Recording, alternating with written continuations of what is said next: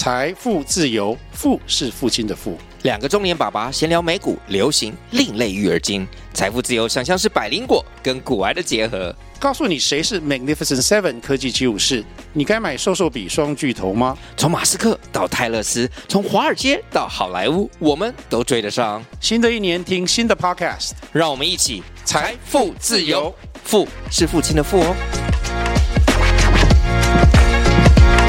创业真的已经是变得是，不管是年轻人、中中生代、老年人，甚至是银发族，都会这一辈子你都可能会遇到一次的问题。运动对，已经是全民运动了。欢迎光临乔西咖啡沙龙，我是节目主持人 Chelsea，这里是一间声音咖啡厅，分享各行各业的职涯访谈，还有不同领域的斜杠故事，以及轻松闲聊的爆米花时间。Hello，大家，这是二零二二年的第一集节目，然后不知道大家的新年过得如何呢？那在今天的节目开始之前呢，一样呢，先来阅读一位听众的留言，他是在第一百零八集《旅欧十二年游牧音乐家》那一集留言的。他提到呢，不同的学习领域有不同的心境，然后跟国内音乐学习的体悟比较不一样，然后是个很特别的学习经验。那我这一集其实我自己也还蛮喜欢的，因为这一集呢有聊到很多欧洲啊的文化，然后还有跟台湾比较不一样的地方，然后也有聊到说，哎，我以前比较少接触的音乐领域，所以呢，如果对这集有兴趣的朋友，或者是想要知道游牧音乐家是怎么样职业的朋友呢，也可以回去第一百零八集收听。再来呢，是要跟大家说呢，我们 Books in Ancient 的读书会一月已经开始报名了。那一月呢，我们特地选了一本书，是我在去年的时候读到非常喜欢的一本书，叫做《读懂一本书》。那这一本书呢，我觉得很适合作为二零二二年一月的选书。那会这样子来安排呢，是因为我相信在二零二二年的时候，应该很多人的新年目标呢，都是想要培养阅读习惯嘛。在这本书里面呢，其实它有告诉我们读书的方法跟结构一本书。那我觉得，如果对于你有想要培养阅读习惯，或者是想要开始把书拿起来看的朋友呢，这本书是一个还蛮适合入门的书籍。然后我们在一月的读书会呢，也会导读这本书，然后分派一些实作的任务给大家。那如果你对对 Books in Ancient 读书会有兴趣的话呢，也欢迎你到节目资讯栏下面报名。这周呢，我们邀请到《你不该为创业受的苦》的作者许信仪律师。那我相信咖啡上的听众呢，应该都很熟悉我们分享的斜杠创业啊、不离职创业啊，或者是就是单纯的创业故事。那也可以发现说，其实很多人在创业初期的时候，就真的跟你我一样，都是法律小白，然后也很常忽略对商业很重要的这一块，那今天呢，我们邀请到信仪律师来跟我们分享他一路协助新创公司，从开公司、找员工、财税管理呀、啊、制裁布局、募资等等的法律观念，还有一些真实的案例分享。同时呢，也会涵盖律师从香港到台湾这一路的职涯旅程。那我们一起来欢迎他。这周呢，我们邀请到《你不该为创业受的苦》的作者许信怡律师。那我觉得很有趣的是，我访谈了很多职业嘛，然后都还没有收集到律师。那我们今天呢，就欢迎律师。Hello，Hello，Hello，Chelsea，你好，各位听众朋友，大家好。那我想要先请你，如果用一句话来形容自己的话，你会用哪一句话来形容自己？嗯，这个，这个，这个，我我在想哦，其实应该一句话真的讲不完。但是如果要用一句话的话，我就说是我是喜喜欢分享的人，喜欢分享的人。对，我喜欢分享，嗯、比方说我看到的东西，我知道的事情的。嗯、我有常常有那种独乐乐不如众乐乐，然后觉得自己发现一个什么新奇有趣的知识，就巴不得赶快让周围的人立刻知道的事的。那你觉得这个特质在律师这个职业有怎么样的？就是是。不会让你在选择职业的时候有什么关系吗？诶，其实律师本来就应该要好奇心很强，而且是需要帮客户想比较多的。嗯、所以其实我觉得这是在这个这个特点，在这个职业上面是很正向的。哦，OK，嗯，因为你出了这本书嘛，然后我的嗯、呃，应该说我的节目其实访谈蛮多创业的人，然后或者是说他们可能是斜杠创业啊、不离职创业啊等等的。那很多人都会很疑惑说，我一开始创业的时候，我需要律师吗？那其实你这本书讲了很多，就是我们新手会遇到的问题嘛。那你觉得从在新手的这个角度来看的话，有什么事情是最需要先注意到的？哦，那。就是呃是这样子哈，我先讲一个背景，就是说，我觉得呃大部分在台湾成长的人呐，其实我们都有一种文化的一种观念，就会觉得是说，呃，像创业这些东西，其实跟法律没有什么相关。然后呃，如果是找律师，都是打官司的时候需要去找律师。那可是啊，其实啊，我必须要讲，以美国来说的话，像。国外创业第一件事情一定都是先找律师，为什么？因为你看我们创业是不是大家就想说，你可能要开工作室，嗯啊，或者是说你要开一个商号，或者是你要开一家股份有限公司，诶，像这种设立一个实体。设立一个法律实体这件事情本身就是一个法律架构，所以你会需要找律师，就是这样。对，嗯、那你看哦，你现在想哦，你现在想做一个 business，你到底应该是成立股份有限公司好，还是有限公司好，还是你成立工作室就好？这个本身有什么样的差距？这些都是法律问题。所以其实从这个阶段开始，应该你就跟法律脱离不了关系了。嗯、然后其实呃，在我的书里面，其实有简简单单的带到，但还没有就是完全的铺陈，因为我是打算在第二集。里面更第二本书里面更全面去谈的就是合伙的关系哦，哦，这个真的很重要。对，因为你看哦，你现在要创业，你绝对不会想要单打独斗，你一定会想找人志同道合的人跟你一起打拼。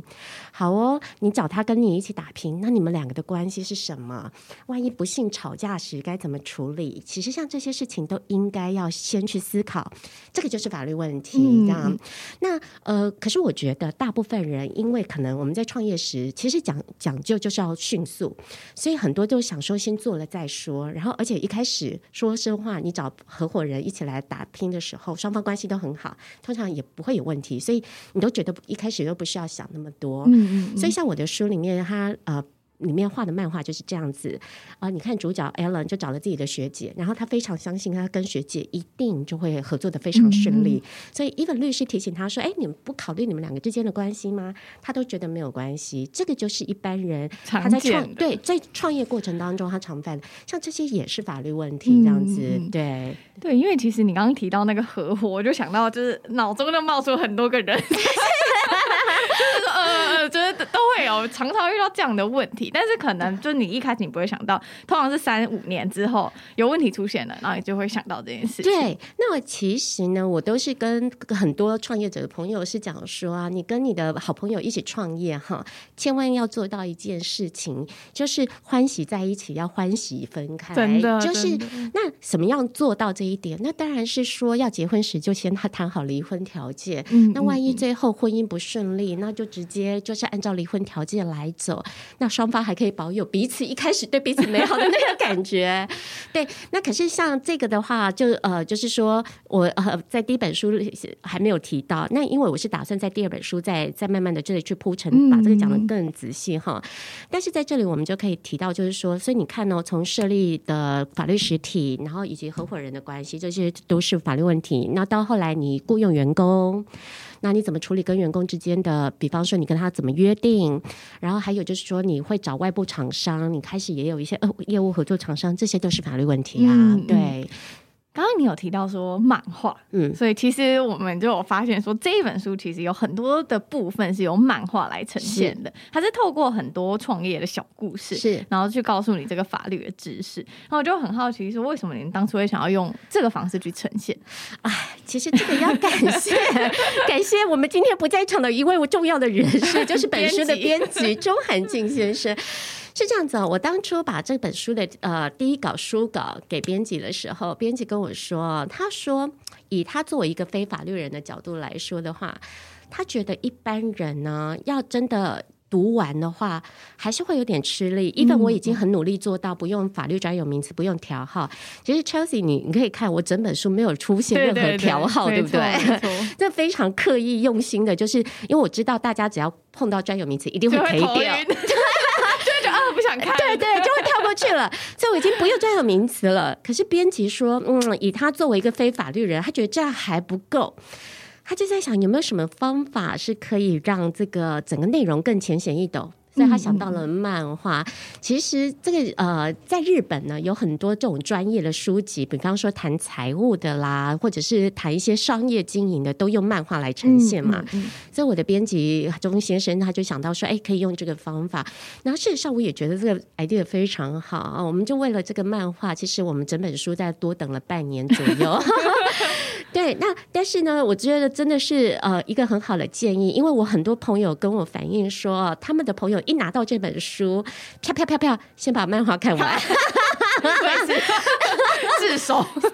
对，他说文字写什么不重要，先把漫画看完。那有一些朋友的小孩啊，其实根本离创业还很远，可是也是很开心的把漫画都看完了。所以你说真的，嗯、呃，我觉得漫画真的会让一个人变年轻这样子。所以我也很感谢，就是说这本书因为有了这个漫画，然后我们刚好又找了非常好的漫画家叶未央 Mio，他所以把整本漫画真的弄得非常的就出色。对，嗯。嗯然后你有提到说创业这件事情，那因为律师我们知道说有分很多不一样的律师嘛，对，那我就想要来聊一下，就是你的职业历程，因为我们会就是除了介绍你的书之外呢，也很想要聊聊看说，哎，你是什么样的机缘，然后去选择说你想要当这个领域创业领域的律师？是是是，嗯、其实呢，我算是呃，如果比较广义的来说的话，我是商务律师。嗯嗯，那其实各位。观听众朋友可能对这四个字比较陌生的，民事啊，刑事大概啊，对，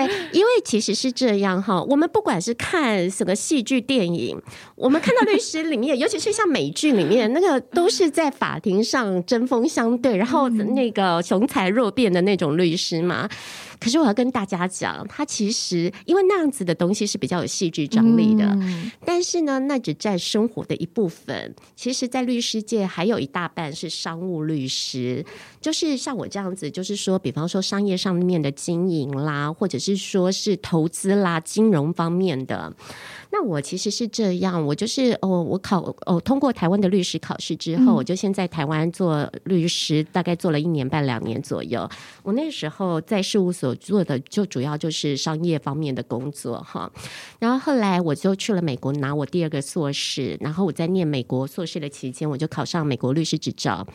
那考上美国律师执照之后呢，我就接着去了香港工作了六年。那各位知道香港是呃国际金融中心之一嘛？嗯、那所以说去那边主要做的也是商务法律。尤其是我那时候刚好去的时候，其实蛮特别的一个经验。我是二零零七年去香港的。那二零零七、二零零八，可能比较小的听众朋友或许没有印象，嗯、但是稍微比较有这个有一点成长经验的朋友，可能就知道零七零八年就是金融海啸的时候。那所以那个时候，国际金融中心香港，它都当然受到很大的震荡。所以我那时候在那边当商务律师，其实看了很多的。大客户他们历经整个呃金融海啸的打击重组，然后很多被裁员，甚至是那个时候，比方说你一封信寄出去给十个人，比方说九个九个信都被退回来，因为九个人都已经被 lay off 了那种情况哈。哦嗯、对，然后后来呃零八慢慢好，然后一直到后来后面几年，那我在那几呃那几年，像我做了很多呃避险基金，然后也有做私募基金，然后还有做一些呃人民币债券啊并购，所以一直。都是比较商务财经的这一块哈。对，那其实做商务跟做一般诉讼，它比较大的差别是在于说，做诉讼比较是零和游戏，因为我们在法庭上赢的人只会有一方。嗯，对。对，可是做商务比较不一样哈，我们其实呢做商务，我们讲究的是双赢谈判的过程。对，可是大家不要想说谈判是零和，因为如果你是零和的的角度去谈判的话，坦白说很容易破局。嗯，你应该是追求双赢，比方说你今天想要一个东西，对方不给。给你，那你是不是就因此就说 OK？那我就不做了？哎，不行啊，你的客户想做啊，对，所以你一定要再 propose 另外一种方案。有没有另外一种方案是你的客户也能接受，然后对方也能接受？你要一直不断的这样想。所以其实我觉得商务律师是要蛮需要洞悉人性的，嗯、然后而且它必须是比较讲究和谐的角度，然后而且是预防纷争的角度去去看这整个事情，这样、嗯。对，那后来我在香港工作了六年之后，我回来台湾，我自己创业。然后我大概几年前的时候，也加入了那个呃国家级投资公司台山做法务长哈。那我在创业以及在做呃那个台山法务长的时候，其实我中间都接触了很多创业客户。那这些创业客户真的说真话，你知道吗？做这一块呢，非常的迷人。为什么？因为他们，我常常觉得我的客户在教我东西，嗯、因为他们做的业务都非常有趣，有很多有趣的 SaaS 平台，嗯、然后是新的业务，甚至是有一些是呃在国外合法跟台湾不合法的一些业务，千奇百怪。所以我我其实觉得做这一块呢，其实会让自己变得更年轻，而且会更加去思考说未来时代的趋势是什么。那也是因为，就是说，在这过程当中，我碰到很多创业者，我才知道，就是说，其实很多我们律师认为很简单 basic 的问题，其实很多创业者还是不知道。然后，另外就是说，我以为这个网络资源已经很发达了，大家应该是一 key 就知道答案的。哎，其实我发现创业者可能还是都不知道为什么，因为他事前根本不知道那个是问题，根本没想到要去 key，所以等到等到事情发生了，他要解决，他 key 了才知道说，其实这些事情他早该知道，早都可以预防了。嗯，这也是我促成写这本书的一个动机啦。对，你刚刚说很多早该知道，但都不知道的，像是什么？比方说，我那一天，呃，就是跟一个呃节目主持人在聊，我们在讲那个出那个验资登记的事情，然后出资登记的事情。因为你知道，在台湾呢，就是很多大家会想说，啊、呃，我们要呃成立公司要做资本登记。比方说，我们想要五百万，那大家可能会想说，把它想成是一个好像银行要检查那个银行存折余额的概念，所以就想说，今天把五百万存进去，然后明天就可以全部把它提走，对不对？嗯，很多人就会有这种想法，所以就是说，呃，如果我今天为了要达成五百万的目标，所以我可能就先跟朋友、亲戚朋友周转一下，然后登记完我就还回去了。像我有很多朋友是这样的概念，或者是有很多朋友是说，呃，有很多客户是说，他要因为有创业，呃，那个合作厂商觉得他太小，需要他把公司弄大一点，所以他的想法是说，那我就先把公司的资金，比方资本额从一千变成两千，然后那中间的一千万怎么办？那当然也是先去周转来，然后。再发回去，类似像这样，可是因为这会衍生非常多的问题。其实我的书里面有讲，这是一个形式问题嘛。然后另外，因为因为你的登记资本额，比方说好了是两从一千变成两千，可是其实你的公司根本没有那么多的钱，所以就会导致你的账不平，你的账后续的账务会乱掉。账务乱掉之后，你可能开始会出现两套账的问题。那甚至是后来你公司如果呃做不起来，想要清算，你也会发现有可能没办法清算完整，因为账根本对不起来，所以你没有办法做一个好的清算。所以像这中间所衍生的问题，都是一连串的。那像这个东西，对我们来说其实是很基本的概念，就是哎，你登记本来就要实在啊，你跟这 你跟国家说你有一千万，你本来就就是应该就是实在的一千万，你怎么还可以说投进去之后发回去？嗯，可是我跟你说，很多人不知道，嗯，对对，大家都会觉得这就是一个好像是我的账户啊，对。那另外一个也是这很基本的观念，就是说你成立，如果你一旦创业成立了一家公司，公司就是公司，跟你个人就已经不一样喽。所以，even 就算你的公司只有你一个人股东，其实你还是要把公司当做一个独立的账户，它就是该有独立的一个账册。所以，其实像这些基本的观念，我觉得都是创业者应该要慢慢建立起来。然后，我觉得比较可惜的是说啊，我们其实像现在创业的资源非常丰富，可是我们整个社会在养成创业者的过程当中，我们可能真的，我觉得在教育他们法律法律素养方面还是比较不够。嗯，那像我们学生时代不是有公民课，都有一些基本的法律素养、法律训练。可是这些法律训练都是比较基本的，就是嗯，比方说我们的人权啦，或者是基本的民情事的基本观念，那个可能大家有。可是到创业，因为创业是比较牵涉到公司税务、智慧财产权，还有是劳动这方面的基本知识，它需要的面向就不一样了。可是我们我们你我们会发现，我们这个社会比较没有让呃创业者有系统的去学习这些。东西这样子，嗯、对，嘿，好像没有一个地方是我有问题，我可以上去，然后看说怎么样的。对，对，对，可能知识都是零散的，嗯、所以你可能就是真的会变得是我说的那种情况，就是问题有已经很大了，你才知道要去找答案，然后才回头发现说，哎，其实早该知道的事情。所以呃，我我觉得其实也不是只有我发现，就是说台湾社会现在比较缺这一块，所以其实已经有蛮多的人在往这方面努力。所以其实我会觉得是说，现代的创业者真的也相对帅比以前幸福啦，就像资源真的比以前多。嗯嗯，当我们创业嘛，我们前面的事情都已经知道了，嗯、但是到后面你会请员工，然后接下来呢就会延伸到就是我们就是劳资双方的关系，然后就让我想到说，哎，我之前呢、啊，我们就是可能在 on board 的时候，我们就会必须要签一些敬业条款。是，那针对这个部分的话，不管是身为我那时候是员工，然后又或者是说，呃，我的老板，那这这个、我们两个之间的关系，或者是我们两个有什么样的权利义务，我还蛮想要知道，因为我相信应该很多人就是在不同的产业，可能都会要签这个东西，这样对。那其实敬业禁止啊，其实我这真的是应该是排名前三名、前五名，我们经常会被问到的法律问题哦。那其实这个可以从员工角度来看，也可以从这个老板的角度来看。那我们先从员工的角度来看，然后我先说，通常如果老板要你签敬业禁止的话，你要分看他是什么时候的敬业禁止。如果他是说哈，你在员工呃在公司任职的期间，你不可以到竞争对手工作，那坦白说合不合理？你觉得？我在任职时间不可以到竞争对手工作或兼职？对啊，嗯、对。如所以像这种情况，这种约定是合理的。嗯嗯。那可是业界比较有争议的讨论比较多的是，如果我将来离职，比方说我在某某公司工作了两年后。然后，那我要离开了。那这个时候，我是不是短期内也不能在同样业务的性质呃类似性质的公司工作呢？这种叫离职后的竞业禁止条款，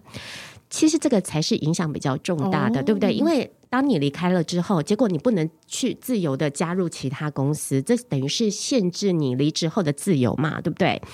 所以像这个的话，早期很多这种条款，那它到底？合法性怎么样？其实也有争议，然后就被很多公司滥用。那我甚至是我看过，连那种很薪水比较不怎么样的工作，然后呃职务位也不太重要的那种公司，都的的职位都还有人被要求签这样的竞业禁止条款，所以早期纠纷非常多。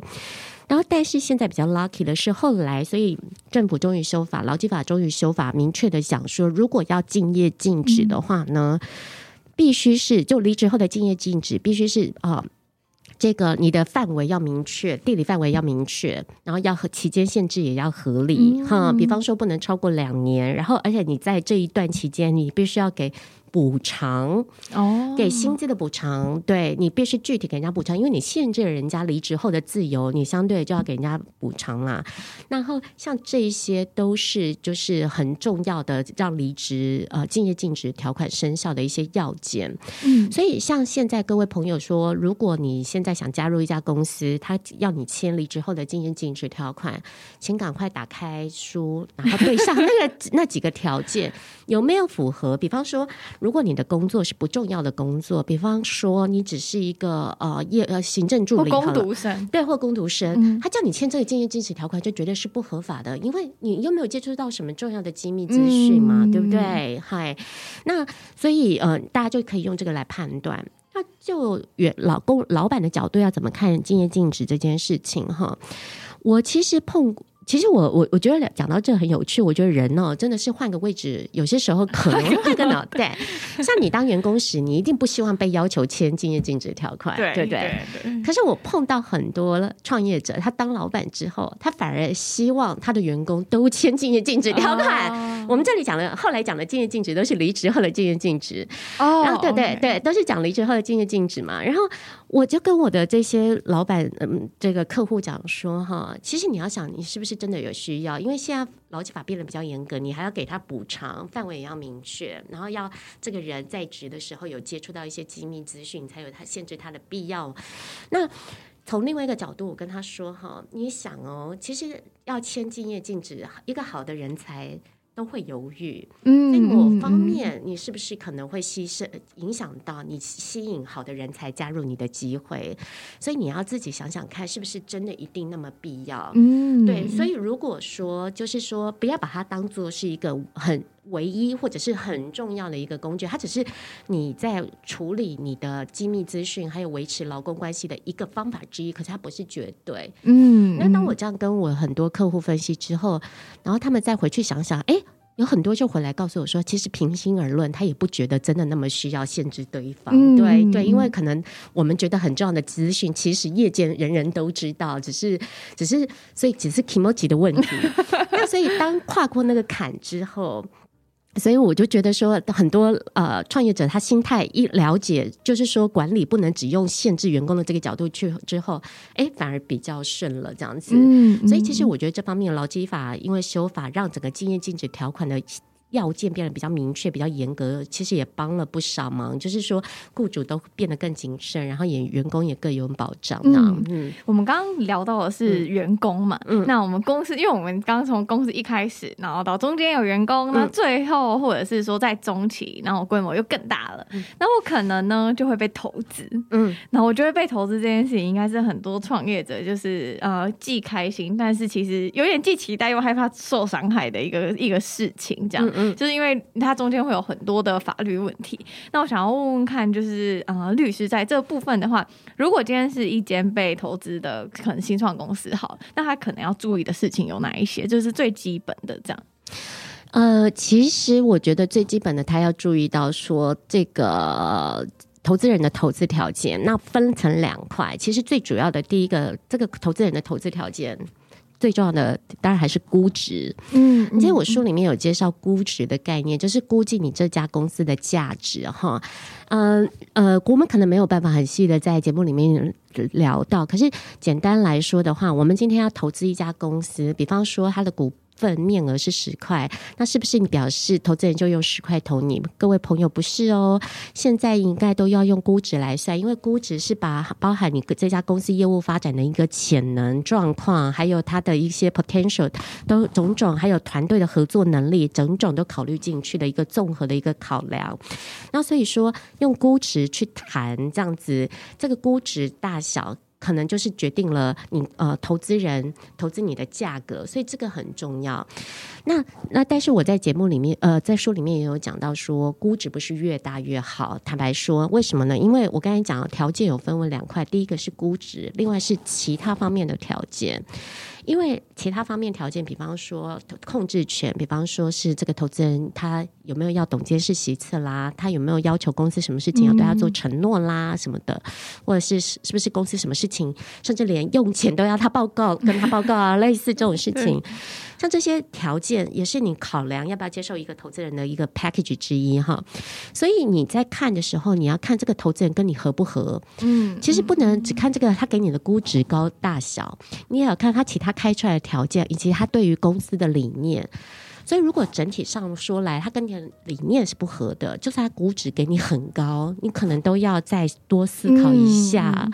反过来说，如果假设你是一个受欢迎的新创，你有好几个投资人都给你，都愿意投资你，你不见得一定每次都是选估值最高的，嗯、因为也许估值给你比较低，呃。第二高的、第三高的这个投资人，他可以给你更多的帮助，比方说资源条件，对，对，比方说他理念跟你接近，他愿意给你更大的空间。然后，比方说你是想要去东南亚拓展，他刚好有东南亚的人脉，所以像这些也是一个 total package 你该考虑的一件事情啊。嗯、对，那我们现在又到了，就是好，现在被投资了嘛？那接下来有可能有人想要买你的公司？哦，那当然，那当然是可以。如果这个是大家都很开心的时候，如果有这一天啊，呃，其实呢，你知道哈。呃，我们以前都说创业哈成成功的话，怎么样判断有没有成功呢？其实对创业者来说，就是通常是两三条路啦。嗯、第一条路就是我的公司做上市了嘛，就是那我就变成是一个很大的上市公司，那我就是光宗耀祖了。第一种 IPO 是一个途径，第二个途径就是我的公司成功的被并购，就是比方说，如果我的公司被 Amazon、被 Google 看到了，那、嗯、看上，然后我就卖给他们，那我当然也是风光的创业成功。不管之后我还有没有继续经营啊，那这个是比较大传统的大宗的两条路哈。坦白说，呃，因为现在上市 IPO，不管是在美国或在台湾，都比以前困难，所以现在很多新创都比较 prefer 说，如果自己的事业做起来，他们比较希望是自己用并购的方式被买，被买，对对。那被买的好处是你当等于是帮你自己的小孩找到一个更好的一个婆家，壮大资源嘛，然后你自己过去的努力等于也是可以拿到相对的那个金钱报酬，所以这绝对是一个正向的好好事啦。来看这样子，对，嗯，那你在这个过程中，你觉得比较需要注意的是什么？呃，我觉得当然在并呃在出售的这个部分的话呢，其实要思考的是，你这个卖家他到底买下来你这家公司之后要，要他的图像是什么？因为我必须要讲哈，就是说创业者对自己的公司都有一个很重的情感，所以我绝对不是说我今天卖掉它，我就什么都不管。你一定还是希望这个买家好好的照顾你的 baby 嘛，对不对？所以你要思考的是说，这个买家他除了价格很吸引人之外，他告诉你，他 offer 你的公这家公司，他买过去之后，他怎么协助这家公司成长？然后另外是说，他会不会继续提供给你位置跟舞台？因为呃，大部分的情况在并购的时候，很多都还是希望说，呃，比方说这个原来的 founder 可以继续待在原来的公司，继续提供助力。嗯、对，但也有少数有一些状况是反过来的，他反而希望 founder 离开，因为不希望说 founder 继续影响了这个决策啊什么的，这都有可能。所以其实你要把这一点考虑进去，他有没有他的这个买家的所提议的未来有没有你？你有没有在他未来的图蓝图里面？像这个也是。可以去思考的这样子，对。那接下来当然就是一些比较 technical 的问题，比方说价钱，他是是用对，他是用现金给你，还是他给你其他公司的股票啦这些东西这样子，对，这真的是很多学问。然后我有发现说，因为律师你的经验很丰富嘛，那你觉得从你以前的经验，然后一直到现在，然后你接触了超多的，就是这种新创产业啊，或者是他们可能遇到各式各样法律问题，然后我很想问说，你的这个职涯历程里面，你有没有最印象深刻的故事？呃，我应该这么说哈，就是嗯，哦，我先跟大家说，除了做商务之外呢，嗯、其实我也有做呃，因为其实，在台湾，其实律师的分工不会那么细，所以说有商务律师只是一个统称，实际上我们还是会做到一些诉讼的工作，嗯、然后还是有一些 pro bono work，pro bono 指的是公益的部分。嗯、那我因为这个有一些案件的。细节是牵涉到，就是说，呃，我们客户的隐私，我就不方便谈。嗯、可是，如果你要问我说什么深刻的事情，哈，那么多的商务案件，坦白说，我我觉得大部分是，呃，让我看到人性有没有，就是人性在某些时候做的选择，那。这大部分都我都不觉得意外或特别的压抑。嗯，如果这样说，我的遗憾是我在某一些我看到的一些公益案件里面，我觉得那个当事人没有得到他要的结果，而那个弱当事人是比较弱势的。那我我觉得这个是我的遗憾，就是说作为一个律师，那个案件没有让当事人得到一个他要的一个结果，然后我我会觉得等于是呃。能够没有帮上这个当事人的忙，让他有一个开心、一个满意的状况，我觉得这是我作为律师我最遗憾的事情。这样子，我觉得，我觉得大部分会选择要当律师的哈，都还是有帮人的那个心。嗯，对。然后，那因为做商务，我们知道不见得能能够圆满。好，这个我们大概都知道。那可是，在我做的一些公益案件里面，有一些公益案件，因为公益案件已经是当事人都比较弱势，结果他那个状况还是没有办法达到他他想要的那个结果，没有办法让他可以改变他弱势的状况。那个我觉得是我比较遗憾的事情。嗯、对，嗨，所以其实可能。在你们所谓这样子的公益的案件里面的话，嗯、是会有怎么样原因？是比方说是很多元素让他没有办法得到这个结果吗？也也对，法院，比方说是法院判决啦，比嗯，我比我们举例哈，像公益案件有很多需要律师的协助，嗯、可能都已经走到一个诉讼的阶段，不管他是民刑事诉讼还是行政诉讼哈，或者是一些法院的非讼事件。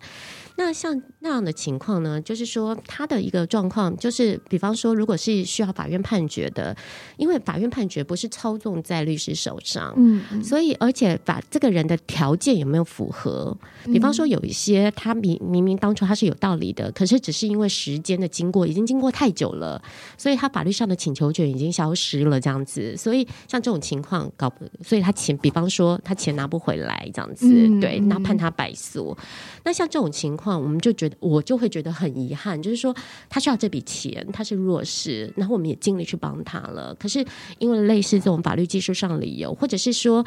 因为证据不够，所以就算 even 法官想同情他，同想支持他也没有办法，因为你也知道，法官也是要必须要看到证据才能判。嗯，像这种情况，我们看到非常多。那我我觉得每看到一次，都会让自己觉得很遗憾，然后有些时候会觉得就是说气馁，甚至是沮丧。但是，对你你也知道，人世间不是什么事情都可以圆满，那你只好就是打起精神来，然后把这种动呃失望当做是下一次再努力的一个动力啦。嗯、对，那呃，其实台湾社会是这样子，有些时候大家。律师整体显示出来的职业形象，因为大家从电视上看到有一些什么黑心律师啦、洗血律师啦。但是我自己感觉，我自己在这个职业里面，我觉得我周围的朋友的的同业，真的大部分的人都兢兢业业。我们的大部分人讲到当事人的事情啊，觉得当事人败诉就好像自己败诉，呃，应该说当事人败诉比自己败诉还难过。所以我我我也觉得，大部分的律师真的，我我我同业律师真的都还是很努力为当事人的利益在着想的。对，你觉得？我们刚刚讲到，你觉得有时候你事情不一定会如你所愿嘛？嗯、那你是怎么样调试这样的心情？然后还有就是，你觉得你身为律师，然后做了很长一段时间的，在这个职业很长一段时间，那如果未来的话，你会想要做怎么样的一些？就是未来你有什么样想要做的事情吗？哦，首先那讲到心理调试啊。这个这个真的是，我觉得是每个人随着年纪增加都应该都会有进步的，就是捉大放小，因为这个也也也不得不这样，因为年纪越大，你就会越发现自己能做的事情越来越少，真的就是太多事情你没办法掌握了，嗯、所以你越来越觉得是说干嘛跟自己过不去，真的就是很多你认清楚自己的能力的极限之后，你反而心里会好过多了。嗯，不过我我必须要说，确实哦，就是说律。是属于比较高压的行业啊，因为像国外的律师工会就有统计说，可能律师的罹患忧郁症的比例比一般职业高。嗯。在台湾是没有这种统计，可是我相信，如果真的有这种统计，可能，也是不也不是只有律师啦。其实现在社会大部分都很高压，可是必须要说，因为律师有，比方说，如果你是做打诉讼的时候，我们会决定到当事人的输赢嘛。对对，所以你那种心理压力是很大的。你看、嗯，像商务上面，有些时候我们处理的是几亿、几十亿的钱，那错一个字，我我几几十亿就在这样毁了，听起来压力就很大。对，真的压力会很大。对，所以所以其实如果确实。觉得做这一行心理健康是需要重视的，所以那真的就是要靠每个人平时真的想办法了，多运动啊，多吃维他命 C 啦，还有就是真的就是要慢慢的看开，这随着年纪会慢慢看开。那至于未来，就是说要做什么事情呢？坦白说呢，我向来不做未来规划的，因为我觉得没有一个人可以规划未来。那只能说，就是说我我目前觉得分享是一件很愉快的事情，嗯、对。那呃，我除了考虑还会在呃，你不该为创业受的苦，我会呃跟那个韩静编辑有在讨论要写第二本啊。然后另外一点是说，也有考虑是开同个系列的 podcast 这样子。哦，对，因为呃，我自己有蛮多的客户是做一些网络 AI 的东西，那其实我也从中观察到一些趋势，我觉得。都很有趣，想跟大家分享，而且。其实我们律师看的点有可能又会跟大家看的不一样，对。然后而且我们相对说来会注重一些美国的一些法律趋势，所以带给这些企业什么影响啊？对，比方说像现在大家都会担心说 Amazon 那一些公司会不会有受到反垄断法的那一些影响？我们律师来看这些问题，可能跟大家看的就不一样。那可能比方说大家谈论反垄断，讨论的是股价，嗯，那我们讨论的是说会对于这个企业的发展造成什么样的影响？然后台湾会。会不会有，或者是欧洲会不会有类似的行动啊？然后类似，然后那我们可能就会 refer 到呃微软以前的官司。微软有二十年前也因为反垄断的事情嘛，然后后来有达成和解。那这件事情也改变了微软蛮多的。那我们可能就会比较从他二十年前的那个呃呃跟司法部的这个争执的过程，以及后来达解和解和和解的这个故事开始讲起。然后对，像像这些我都觉得是呃，我们律师从律师的角度出发，看到商业问题的面向，可以跟大家做不同的分享，这样子。嗯、这的确是蛮多。因为我身边其实也蛮多创业的人，嗯、那大家可能在刚开始的时候都会一直专注在自己的工作，当然他们真的会忘记很多事情。然后就像我觉得是从就是一开始设立公司，然后到中间什么验资啊，然后中间就我刚刚提这个每一个阶段都是就是我有看过朋友发生 事情这样，然后就是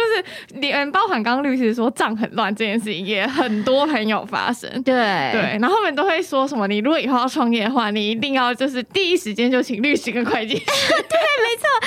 而且甚至是你，你知道，如果我们还有第，因为我我自己的规划是说，希望这本书还会开展到第二本、第三本，因为我们会讲到它扩张以及到成熟企业时不同的问题哦。那我们甚至会讲的，我之后甚至会可能会讨论拆伙的问题，以及以及公司如果不幸做不起来要解散清算的种种问题。然后我那一天在跟朋友聊解散清算这件事情啊，你知道。一堆朋友跟我讲他以前创业失败，不得不去跟投资人道歉的故事。你知道那个过程，哦、那其实更心酸。其实市场上现在比较少人听，因为大家大家都是在教创业者如何生存啊。可是可是那天我跟几个朋友聊起来，我们甚至觉得将来要出一本书，如何失败，如何优雅的失败，然后如何优雅的跟投资人说 sorry。那你知道，就是很多很多类似那种心酸的故事啊，所以。像我，我书里面有提到讲说，千万不要以为募资成功就是创业成功。No，你拿到钱才是责任的开始，你知道那个责任很大。所以，呃，像这个，如果万一不幸你的试验比较面临到走下坡，你必须要把它收起来时，这个如何做一个优雅的分手啊？这个优雅退场对退场这些事情都都很重要。这样子，嗯、对哈。你刚刚有说你会想要开一个 podcast，然后来分享这些是东西，嗯、所以其实是等等于说用比较对谈的方式吗？还是怎么样的方式去呈现？呃，其实其实我还没有仔细细想。不做规划，不是因为疫情的时候呢，中间对真的是打乱了很多布局跟规划这样子，对哈。但是我我我说这话确实是可以考虑用对话的方式啊，因为如果我自己一个人讲啊，我会讲的太开心，我怕各位观众你可能会觉得我太讲的太专业啊。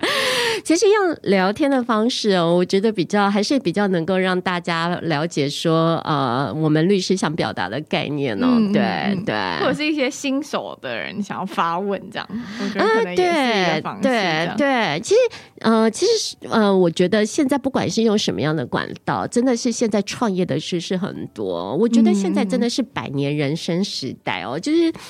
不管是你跟我，我们将来平均年龄大概寿命都是一百岁左右，嗯、甚至一百二十都有可能。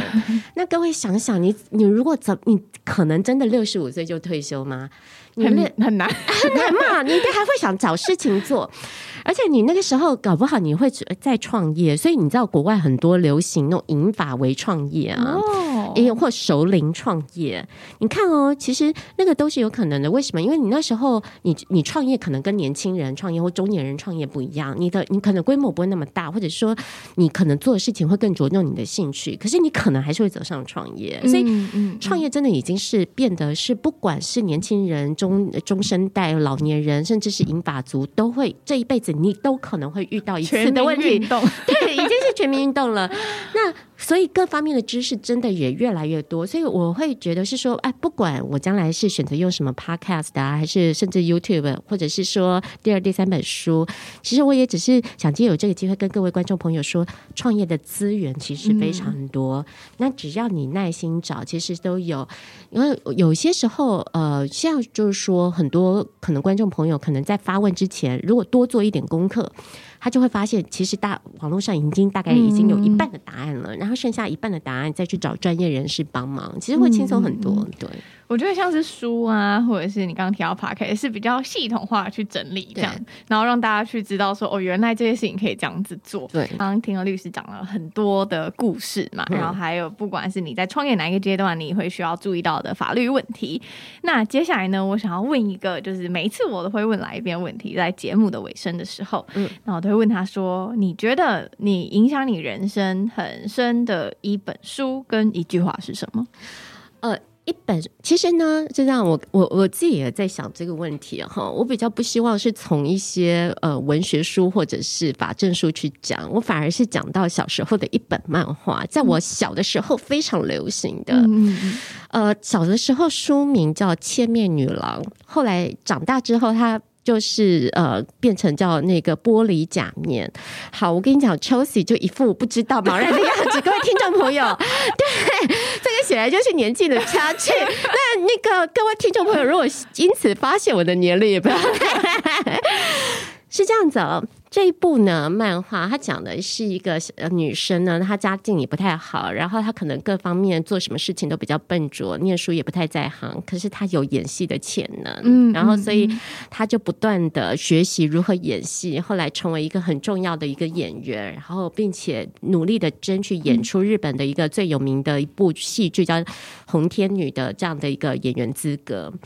那我为什么会讲到这一本书漫画呢？其实这本漫画里面，这个主角是在非常穷困的环境当中去逆势成长。那我觉得这个是很重要的一个人生观的一个目态度啊，就是说，不管你在什么样的逆境，你都还是要保有热情。而且这个主角就就是我们小时候的艺名叫谭宝莲啦。然后那个他呢，其实就是。能够找到他自己的热情，不断的去努力。他他他做什么事情都不在行，他只对演戏有兴趣，也只会演戏。嗯、我觉得人是要找到你自己真的热情的东西，然后不断的努力，而且真的是不因为外在什么样的事情，然后去改变。那个真的就是每个人这一辈子都一定要做的事情。它可以是任何事情，嗯嗯，不管，也许比方说你是织毛衣，比方说你看嘛，我们这次看到那个奥运金牌选手在旁边，对，在那边织毛衣。也许你的天这个热情就在织毛衣，然后不管怎么样，你人生就是应该要这样如此的热情的一个不断的奋斗这样子。嗯、那至于你说一句话呢，就是其实真的富有哲理的话非常多，可是我很喜欢我们高中老师曾经说过的一句话，他说：“学问要看胜过己者，但是境遇要看不如己者。”嗯嗯，我觉得这句话给我非常大的安慰哈，就是说，你知道我们人在人世间奋斗，多少还是会有挫折，也有开心的时候，开心挫折的时候都有。那说真话，你当你很开心的时候，你觉得很满意的时候，你应该。就稍稍的看一下那些真的在学问，或者是说在各方面成就比你更好的，你就知道自己还不可以自满。嗯，可是当如果你很挫折、很沮丧的时候呢，你应该要看一下那些境遇比你更糟的人，你就会知道自己很幸福。嗯嗯，嗯我觉得这是一个很适合拿来就是当自己的座右铭，然后调整自己心境的一个方法。这样子，嗯、对。今天很谢谢，就是律师后面 来了一个很温情的结尾，是对。然后最后呢，其实我也是很推荐大家，如果你有创业的这个打算，或者是说你正在创业的话，我觉得都可以看一下这本漫画。就是我会把它定位成，我觉得你可以从漫画里面，然后去获取很多知识，这样子。对。然后呃，也敬请期待第二集跟第三集，如果我有写出来。想合伙的朋友的，可以期待第二集这样子。好，今天谢谢律师来我们的节目玩，谢谢 Chelsea，然后也谢谢各位听众朋友，我是 Alicia 许心怡律师，我们以后有缘见。好，拜拜，拜拜。听完这一集后呢，不晓得你对于创业的一些法律的知识啊，有没有更初步的认识？那我觉得呢，在与律师聊天的过程中呢，心里呢还浮现蛮多一些朋友的状况的，因为身边蛮多朋友在创业的。那我觉得，如果呢在创业的刚开开始呢，就思考到一些法律的问题的话呢，其实很多时候可以解决很多未来可能会发生的事情。那透过这一集呢，其实也想要让大家知道说，诶，如果你今年呢有想要创业，或者是你未来有想要创业的话呢，也可以先从像是书籍开始着手，然后去了解说一些基本的法律常识，然后可以减少很多未来踩坑的几率。那如果你喜欢这一节内容的话呢，欢迎到 Apple Podcast 帮我打五颗星，留下你的心得跟感想，也欢迎你到我的 Instagram I M C H E L A C A C O M 来找我聊天。那我们下周见见喽，拜拜。